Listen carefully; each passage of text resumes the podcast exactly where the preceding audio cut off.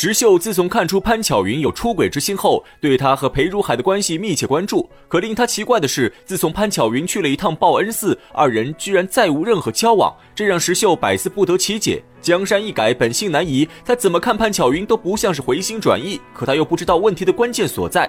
石秀每天晚上都在床上翻来覆去想这件事，结果想了一个月，仍然没有半点头绪。这天，石秀又躺在床上琢磨潘巧云和裴如海这件事，不知不觉到了五更时分。这时，石秀突然听见后门巷子里传来一阵敲木鱼念佛的声音，瞬间引起了石秀的注意。石秀联想起最近一个月来，每到五更时分，总会在后门听到这阵木鱼声。可后门的巷子是条死巷，平时根本没有和尚会来此处念经。石秀的直觉告诉他，这件事必有蹊跷。于是石秀立刻起床，趴在门缝偷偷观察情况，正好看到裴如海从潘巧云的楼上下来。这下石秀恍然大悟，看着裴如海远去的身影，石秀怒火滔天，恨不得当场冲出去杀了这对奸夫淫妇。可这件事归根到底还是杨雄的家事。石秀强忍着怒气回到屋中，好不容易挨到天亮，立刻赶去县衙寻找杨雄。找到杨雄后，石秀将自己见到的所有事情如实告诉杨雄。杨雄听后勃然大怒，当场就要去找潘巧云和裴如海算账。石秀急忙拉住杨雄。俗话说：“捉贼捉赃，捉奸捉双。”眼下裴如海已经回了报恩寺，他们没有证据。如果杨雄直接去找潘巧云，潘巧云肯定不会承认，这样反而会打草惊蛇。石秀来找杨雄之前，早已想好一个万无一失的计划。他让杨雄今晚回家，装作什么都不知道，等明天找个借口说要去衙门值班。到了半夜三更时，杨雄再偷偷回家，这样绝对能捉到二人的奸情。杨雄听后立刻答应。石秀临走前还特意嘱咐杨雄，让他千万要守口如瓶。结果人算不如天算，杨雄告别石秀后，知府喊杨雄过去耍棒。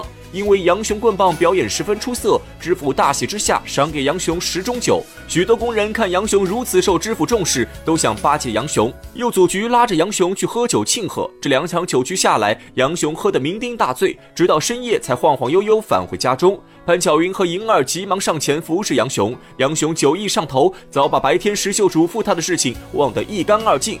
看着眼前的美娇妻，却趁自己不在家勾搭别人，杨雄怒从心起，对着潘巧云就是一通臭骂，还扬言总有一天要亲手杀她。骂完之后，杨雄倒头就睡，只把旁边潘巧云吓得面如土色，半句话都不敢多说。眼看着杨雄睡熟了，潘巧云才缓过神来，联想起刚刚杨雄的话，潘巧云的心里直觉不妙。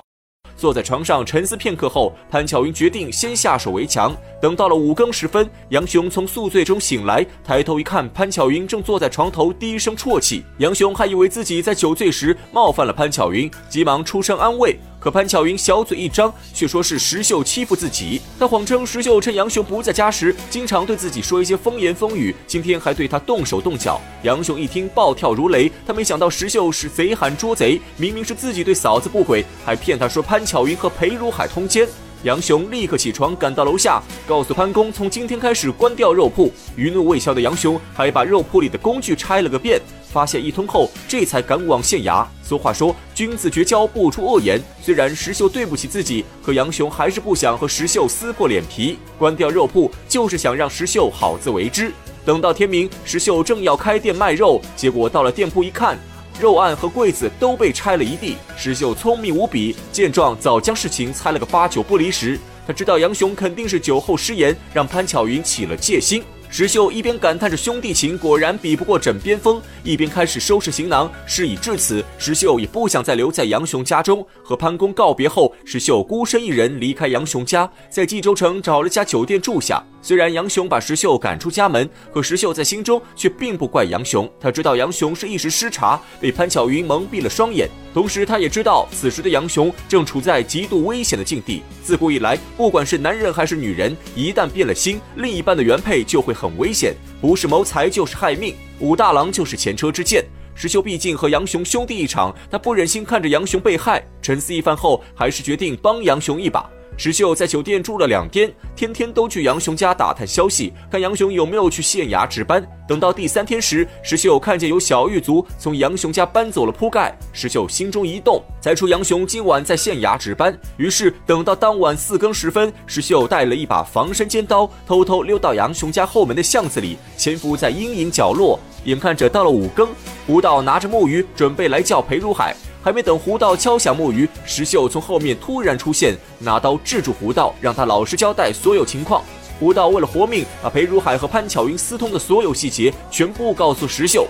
石秀骗胡道说，只要他把衣服脱下来，就可以饶他一命。胡道信以为真。正在脱衣服时，石秀却突然出手，从后面勒死了胡道。杀死胡道后，石秀穿上胡道的衣服，在后门敲起木鱼。裴如海听到信号，立刻从杨雄家出来。此时正是后半夜，裴如海看不清石秀面容，只把他当成胡道，结果在巷子口被石秀当场斩杀。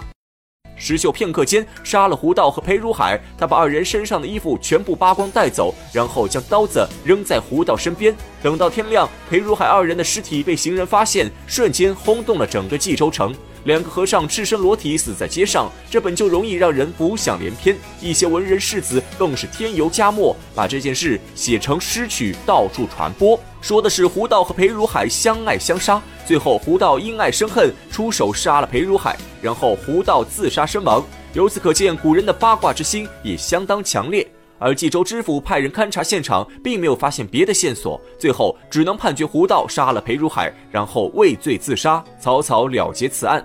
别人虽然不知道事情真相，但杨雄却从中看出一丝端倪。裴如海就死在自己家后门的巷子里，而且还是赤身裸体。联想起石秀之前和自己说过的事，杨雄立刻判定这件案子是石秀所为，于是急忙在冀州城到处寻找石秀。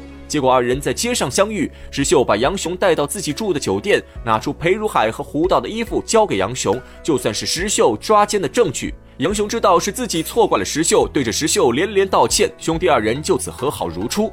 杨雄本来要回家教训潘巧云，石秀却给他出了个主意，他让杨雄明天把潘巧云约到城外的翠屏山上，到时候石秀要和潘巧云当面对质。杨雄当场答应。次日，杨雄找个借口说要去寺庙还愿，一大早就带着潘巧云和莹儿出门。在路上，杨雄却暗暗吩咐轿夫，让他把轿子抬到翠屏山上。到了翠屏山的半山腰，石秀早已等在此处。潘巧云看见石秀，心头一惊，但他毕竟有些城府，眼下没有证据，裴如海已经死无对证。潘巧云硬着头皮，死活不承认通奸一事。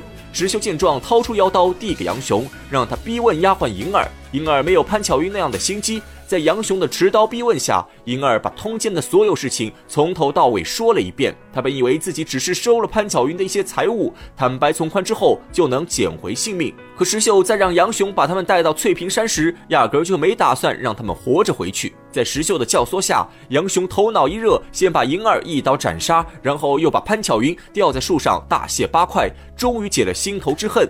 这便是石秀智杀裴如海，并关锁大闹翠屏山的故事。从中可以看出，杨雄此人看似精明，实则毫无主见。而石秀虽然号称拼命三郎，但实际上他并不是真的鲁莽，反而粗中有细，心机颇深。从发现奸情到捉奸杀人，再到最后的大闹翠屏山，所有事情都是他一手策划。裴如海和潘巧云虽然该杀，可石秀连丫鬟银儿和胡道也没有放过，在诱骗他们说出事情真相后，果断违背诺言，痛下杀手。由此也能看出石秀此人手段之毒辣。